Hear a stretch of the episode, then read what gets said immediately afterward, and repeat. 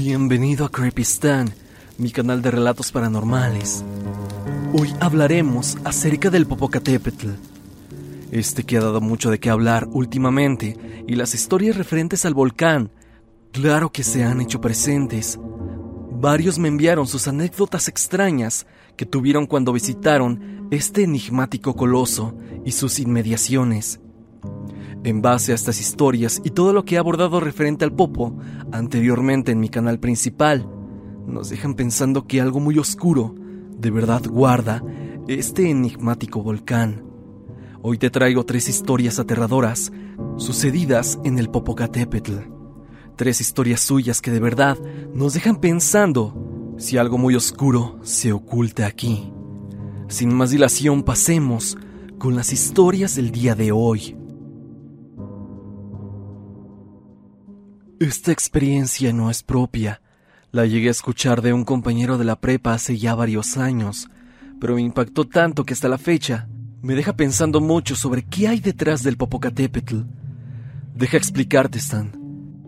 Yo tenía un amigo en la preparatoria, más exacto en la prepa 6, y un día, cuando nos fuimos de pinta a un billar de Coyoacán, me contó algo sumamente extraño que vivió un tío suyo.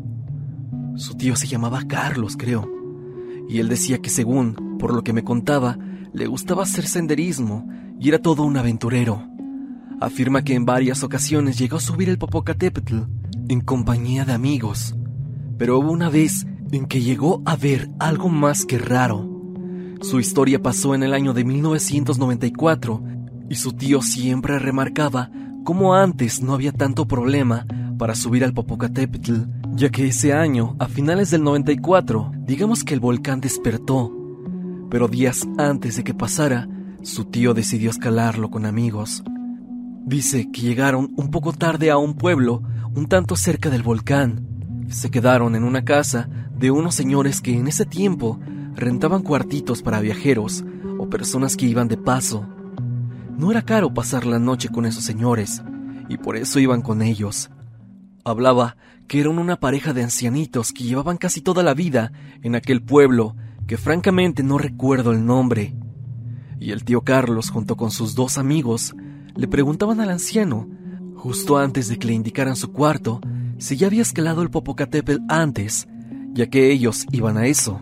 El señor respondió que sí, que hace años, pero que no le gustaba ir mucho. Pero eso sí, a veces iba al ombligo del Popo a dejar ofrendas fruta y demás cosas, y que regularmente no subía porque ya lo habían espantado. Y fue cuando el viejecillo comenzó a relatar su historia.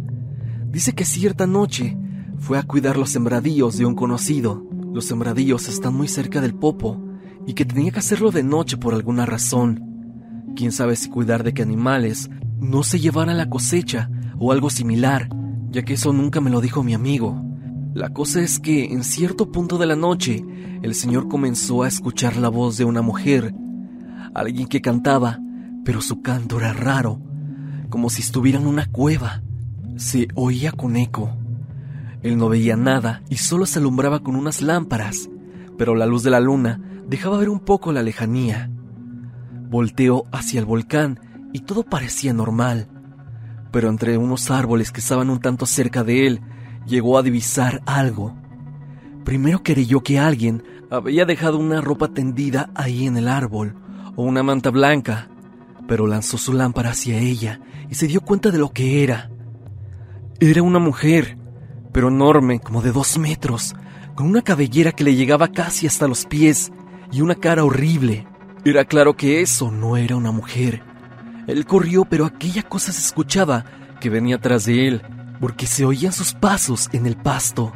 Llegó a la casa de su conocido y se metió.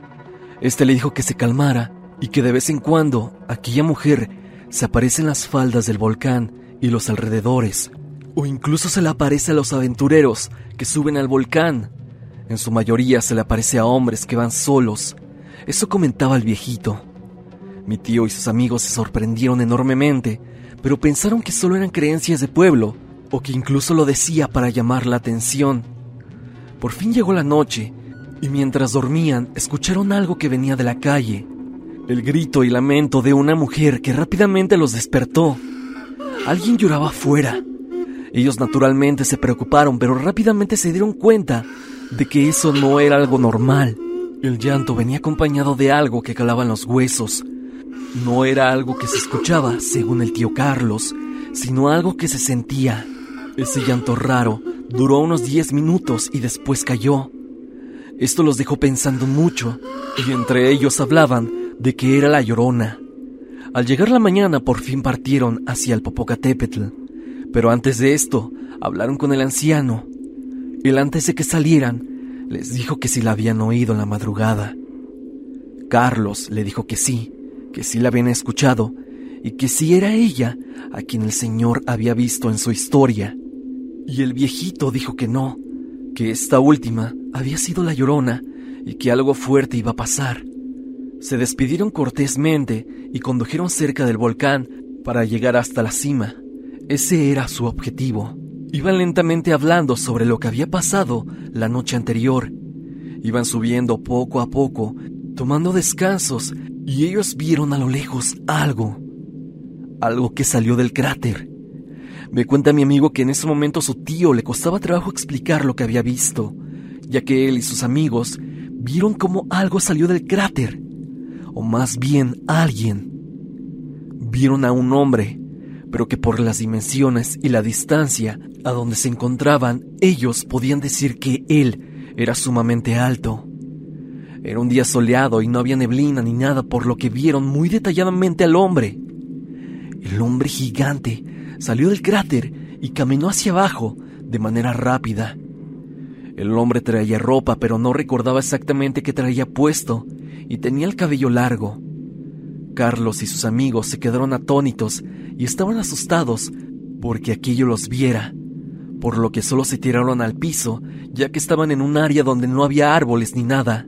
Eso bajó y digamos que dio la vuelta al volcán, ya que se perdió de vista, pero dice que su tío lo recuerda bien. Un hombre gigante que salió del cráter y caminaba como si nada.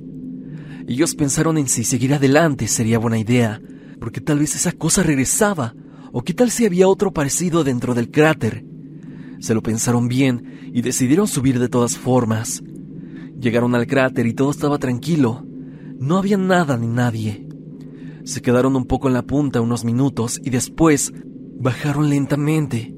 El descenso, según, fue un tanto tranquilo, solo que sí estaban al tanto de que no vieran a aquel hombre. Bajaron y fueron al auto.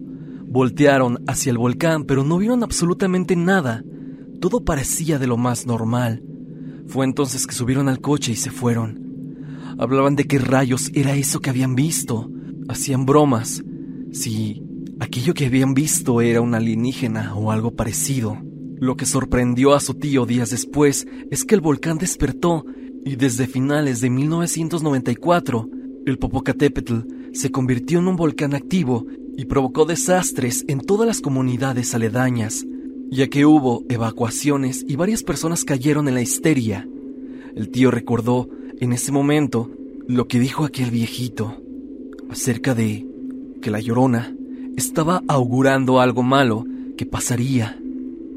Hasta aquí me contó mi amigo sobre la aventura de su tío en el Popo, y conjugando con historias y videos que he visto en internet y en muchos canales, me hacen pensar que sí pasan muchas cosas en los alrededores del volcán y que seguro muchas otras personas guardan historias igual de increíbles que la del tío Carlos, sobre todo las personas que viven en los pueblos cercanos. Y esta es mi historia. Bueno, una de alguien conocido, pero aquí la tienes. Espero que te guste y sobre todo que te sirva.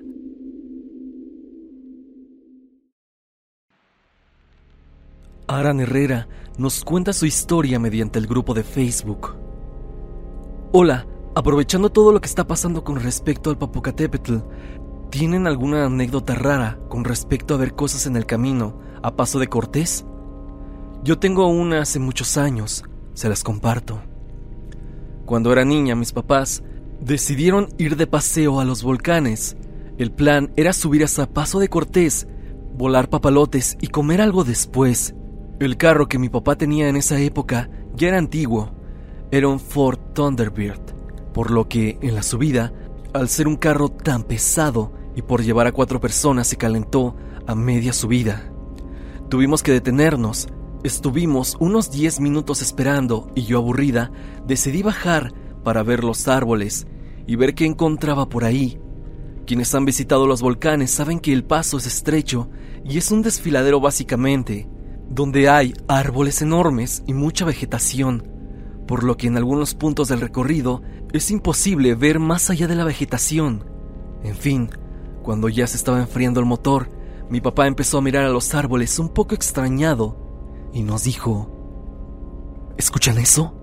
A lo lejos se escuchaba una especie de alarido, pero lo extraño es que venía de entre los árboles.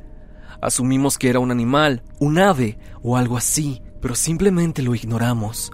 Arrancamos y continuamos la subida. Lo curioso es que esta cosa nos siguió todo el camino, tanto de subida como de bajada.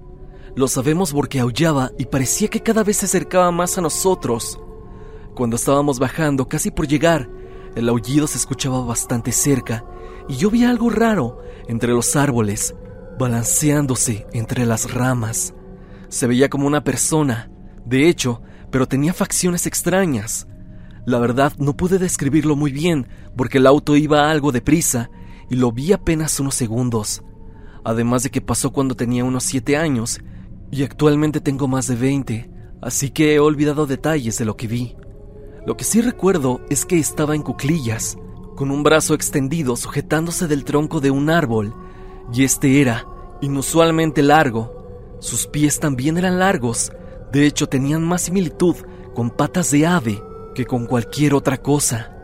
Hasta la fecha no sabemos qué nos escoltó entre comillas en esa visita, pero fue muy raro, no sé por qué razón llamamos tanto su atención, lo suficiente para que nos siguiera y se acercara. Según yo he escuchado, que es de lo más normal ver cosas extrañas por ahí. Así que me gustaría saber si alguien aquí ha visto algo similar a lo que yo me encontré. Un suscriptor de nombre Michelle nos envía su historia vía correo. Hoy están, quiero compartir una anécdota paranormal. Esta es personal, de cuando yo era un niño de unos seis años. Yo fui a las faldas del Popocatépetl, en un pueblo llamado San Pedro de Benito Juárez, Puebla, en la casa de mis abuelos. En la parte trasera de la casa existe un sembradío y donde a la mitad de este mismo hay un viejo árbol donde a mi primo y a mí nos gustaba trepar y tomar la sombra. Una de esas ocasiones, él se bajó del árbol para ir a tomar agua, ya que el calor era demasiado fuerte por el sol. Yo me quedé esperando lo alto, aproximadamente cuatro metros, y yo estaba ahí, apreciando la vista, mientras él regresaba. Después, como a los cinco minutos, al final de este sembradío, pude ver a lo lejos salir de un camino, bloqueado por ramas y troncos, a una señora caminando descalza, con cabello negro, largo. Estaba vestida de blanco, a la cual se detuvo casi exactamente en el punto donde yo me encontraba solo que a muchos metros de distancia. Giró y comenzó a caminar hacia mí. No pude ver el aspecto de su rostro, pero yo sabía que era algo malo por su apariencia. Sabía que se trataba de la llorona, ya que era muy mencionada esa leyenda en el pueblo. No dudé en saltar del árbol. Caí en tierra suave, amortiguando la caída. Después corrí hacia la casa y al voltearme pude darme cuenta de que estaba ahí parada, a un lado del árbol. Cuando fui por mi primo y mis tíos a decirles lo que había visto, regresamos al árbol y ya no había nadie, ni siquiera las huellas de sus pisadas. Un año después, uno de mis tíos me contó que también se topó con esta mujer en ese mismo lugar, pero que no le hizo nada. Y también me enteré de que mucha gente en el pueblo la ha visto y que es una aparición, entre comillas, normal de aquellos rumbos. Hace cuatro años volví a la casa de mis abuelos y me paré en ese mismo árbol, esperando volver a encontrarme con esa mujer, pero obviamente no tuve éxito. Espero Stan un día tener algún tipo de evidencia más contundente de esta misteriosa mujer de blanco. Te mando un gran saludo y espero esta historia sea de utilidad para el canal.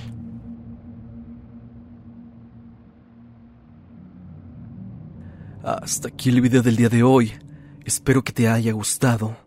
Ya has escuchado tres historias escalofriantes referentes al Popocatépetl. Historias espeluznantes que nos indican que algo muy aterrador se oculta en el Popocatépetl y sus inmediaciones. Dime, ¿tú has vivido algo extraño en este volcán?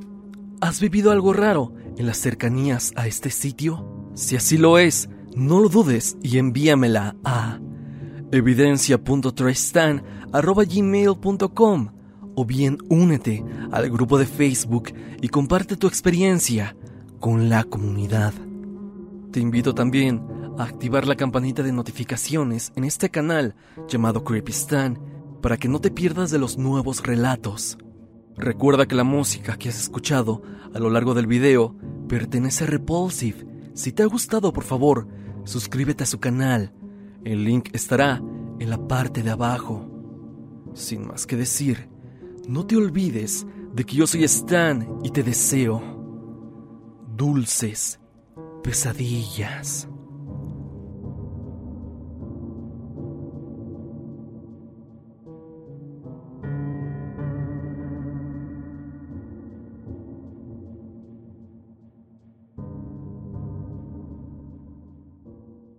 Hello, it is Ryan, and I was on a flight the other day playing one of my favorite social spin slot games on chumbacasino.com. I looked over the person sitting next to me, and you know what they were doing? They were also playing Chumba Casino. Coincidence? I think not. Everybody's loving having fun with it. Chumba Casino is home to hundreds of casino style games that you can play for free anytime, anywhere, even at 30,000 feet. So sign up now at chumbacasino.com to claim your free welcome bonus. That's chumbacasino.com and live the Chumba life. No purchase necessary. Group. Void prohibited by law. See terms and conditions. 18 plus.